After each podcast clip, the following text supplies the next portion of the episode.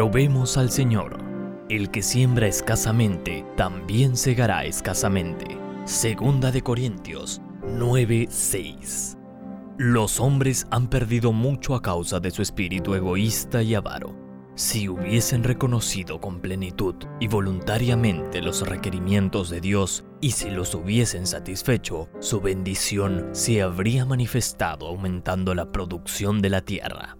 Las cosechas habrían sido más abundantes, las necesidades de todos habrían sido ampliamente satisfechas. Cuanto más demos, tanto más recibiremos. Elena de White. Si hay un tema en el que Dios mismo nos desafía a probarlo, es justamente este, el del diezmo y las ofrendas. Si Dios es quien nos desafía, entonces vale la pena experimentarlo. Al final, no perderás nada. Nunca se pierde experimentando. Siempre se gana experiencia en la vida y si se trata de Dios, mucho mejor, ya que con Él nadie jamás ha perdido nada. Si aún no has tenido la experiencia de probar a Dios en los diezmos y ofrendas, esta es tu oportunidad. No la dejes pasar. Si ya lo probaste y viste sus milagros en tu vida, familia, trabajo, empresa, etc., pues sé un testimonio vivo de su poder hacia los demás, todo con la finalidad de que otros también experimenten sus bendiciones y esto se multiplique en un gran número de hijos e hijas fieles y llenos de bendición cuanto más el tiempo se está terminando. Traed todos los diezmos al alfolí y haya alimento en mi casa y probadme ahora en esto, dice Jehová de los ejércitos. Si no os abriré las ventanas de los cielos y derramaré sobre vosotros bendición hasta que sobreabunde. Malaquías 3:10 Obedeceremos a Dios y le llevaremos todos nuestros diezmos y ofrendas para que haya alimento a fin de satisfacer las necesidades de las almas que sienten hambre por el pan de vida. Dios nos invita a ponerlo a prueba ahora mismo, cuando el año viejo se aproxima a su final. Hagámoslo así y permitamos que el año nuevo nos encuentre con la tesorería de Dios reabastecida. Él nos ha dicho que abrirá las ventanas del cielo y derramará sobre nosotros bendiciones hasta que sobreabunde. Él empeñará su palabra. Reprenderé también por vosotros al devorador, y no os destruirá el fruto de la tierra, ni vuestra vida en el campo será estéril, dice Jehová de los ejércitos. Malaquías 3:11 de esta manera que su palabra constituye nuestra seguridad de que nos bendecirá, de tal modo que llegaremos a dar diezmos y ofrendas aún mayores. Volveos a mí, y yo me volveré a vosotros, ha dicho Jehová de los ejércitos. Malaquías 3:7.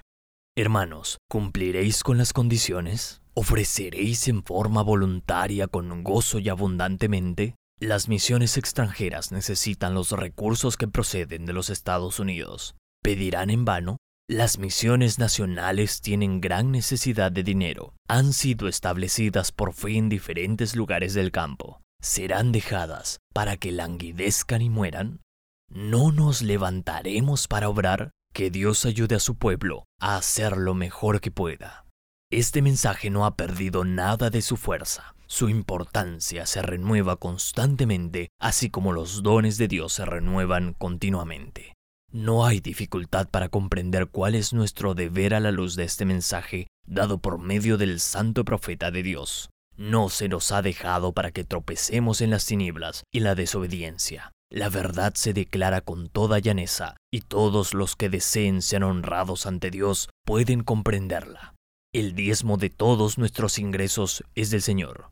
Él coloca su mano sobre la porción que ha especificado que le devolvamos y dice, permito que uséis de mi abundancia después de haber apartado la décima parte y de haberme traído donativos y ofrendas. Consejo sobre mayordomía cristiana 87.3. Dios pide que su diezmo sea llevado a su tesorería. Devuélvase esa parte en forma estricta, honrada y fiel. Además de esto, Él pide vuestros donativos y ofrendas. A nadie se obliga a presentar delante de Dios sus diezmos, donativos u ofrendas, pero con la misma seguridad con la que se nos ha dado la palabra de Dios, Él requerirá lo suyo con interés, de la mano de cada ser humano. Si los hombres son infieles en devolver a Dios lo que le pertenece, si pasan por alto la comisión dada a sus mayordomos, no seguirán teniendo la bendición de lo que el Señor les ha confiado. Consejo sobre mayordomía cristiana 87.4. No se corre ningún riesgo. Oh, qué seguridad benigna, plena y completa se nos da si tan solo hacemos lo que Dios requiere. Proceded en este asunto como si creyeses que el Señor hará tal como ha prometido. Arriesguemos algo contra la palabra de Dios. Muchas personas en su celo por enriquecerse corren grandes riesgos, pasan por alto cosas de importancia eterna y sacrifican nobles principios, y sin embargo pueden perderlo todo en el juego. Pero al cumplir con las invitaciones eternas nosotros no corremos ningún riesgo. Debemos aceptar la palabra de Dios y con fe sencilla debemos avanzar confiando en la promesa y dar al Señor lo que es suyo. The Review and Herald, 18 de diciembre de 1888. Pérdida en lugar de ganancia. Muchos de los que profesan ser cristianos proveen abundantemente para ellos y suplen todas sus necesidades imaginarias, mientras no prestan atención a las necesidades de la causa del Señor. Piensan que es ganancia retener todos los dones del Señor o una proporción egoísta de ellos, pero encuentran pérdida en lugar de ganancia, su conducta provoca la suspensión de los beneficios y bendiciones. Los hombres han perdido mucho a causa de su espíritu egoísta y avaro. Si hubiesen reconocido con plenitud y voluntariamente los requerimientos de Dios y si los hubiesen satisfecho, su bendición se habría manifestado aumentando la producción de la tierra. Las cosechas habrían sido más abundantes, las necesidades de todos habrían sido ampliamente satisfechas. Cuanto más demos, tanto más recibiremos. The Review and Herald, 8 de diciembre de 1896. Los mandatos de Dios van acompañados de promesas. El deber es el deber y debe cumplirse por esa misma razón, pero el Señor tiene compasión de nosotros en nuestra condición caída y acompaña sus mandatos con promesas pide a su pueblo que lo pruebe y declara que recompensará la obediencia con las bendiciones más ricas. Nos estimula a darle y declara que lo que Él nos retribuya estará en proporción con los donativos que le hagamos. El que siembra escasamente también segará escasamente. Segunda de Corintios 9:6. Dios no es injusto para que se olvide de vuestro trabajo y de vuestras acciones de amor. Cuán tierno y fiel es Dios con nosotros. Nos ha dado en Cristo las bendiciones más escogidas. Mediante Él puso su firma en el contrato que ha hecho con nosotros. The Review and Herald, 3 de diciembre de 1901. Apoderándose de los fondos que Dios se reserva. El Señor me ha dado últimamente testimonios especiales concernientes a las advertencias y promesas que Él ha dado por medio de Malaquías. Después de hablar con gran claridad en la iglesia de Sydney, Australia, y mientras me ponía mi ropa de abrigo en el cuarto de vestir, se me hizo esta pregunta. Hermana White, ¿usted cree que mi padre debería pagar el diezmo? Ha tenido grandes pérdidas recientemente y dice que tan pronto como cancele su deuda, pagará el diezmo. Le pregunté, ¿cómo considera usted las obligaciones hacia Dios? ¿Quién nos da la vida y la respiración y todas las bendiciones que disfrutamos? ¿Le parece a usted que nuestra deuda con Dios debe aumentar continuamente? ¿Quitará usted a Dios la parte que Él nunca nos ha dado para que le empleemos con otro propósito que no sea la promoción de su obra para sostener a sus siervos en el ministerio? Para responder a su pregunta, el profeta Malaquías dice, ¿robará el hombre a Dios? Y dijisteis, ¿en qué te hemos robado? Como si voluntariamente se quisiera entender mal este tema. Pero a continuación se da la respuesta, en vuestros diezmos y ofrendas. Malditos sois con maldición, porque vosotros, la nación toda, me habéis robado. Después de esa declaración, me atrevería a decirle, ¿usted no necesita pagar el diezmo mientras esté endeudado? Debería decirle que debe pagar todo lo que debe a cualquier persona, aunque robe a Dios para hacerlo? Si todos aceptaran lo que dice la Escritura y abrieran sus corazones para comprender la palabra de Dios, no dirían, no puedo comprender el asunto del diezmo, no puedo entender que en mis circunstancias tenga que pagar el diezmo.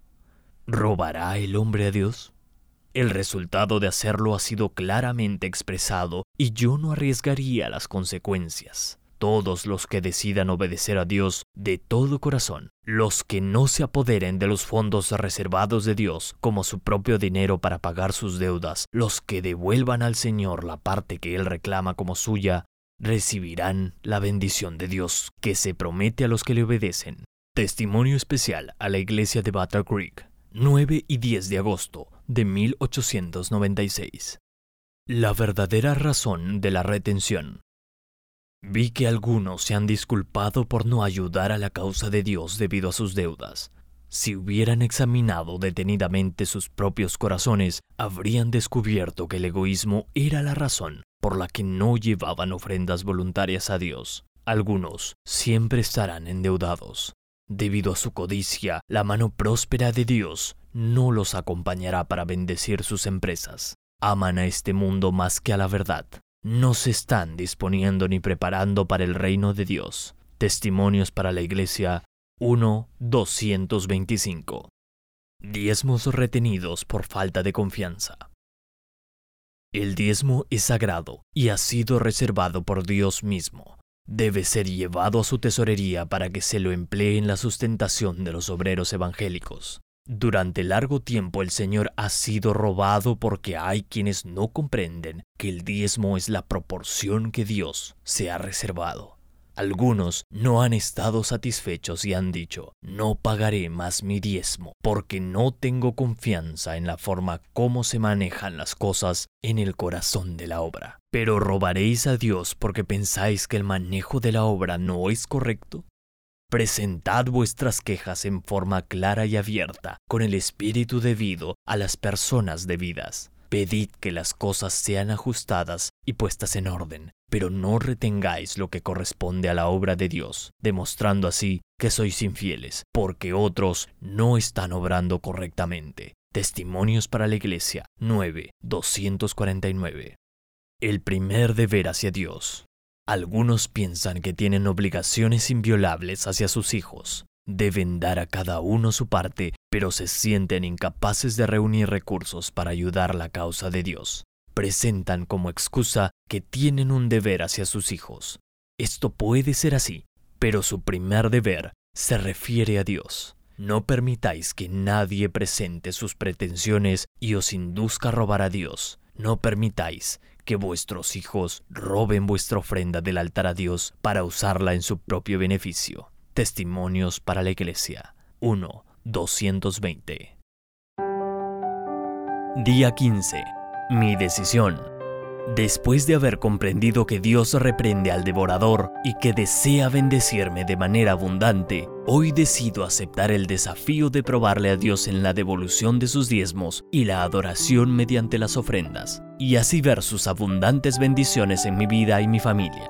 Mi compromiso me comprometo con el Señor a experimentar sus abundantes bendiciones como fruto de mi fidelidad a Él. Me comprometo con el Señor a experimentar sus abundantes bendiciones como fruto de mi fidelidad a Él en los diezmos y las ofrendas, colocándole a Él en primer lugar de mi corazón. También hago este compromiso con mi amada familia para que juntos podamos ver las bendiciones abundantes de Dios.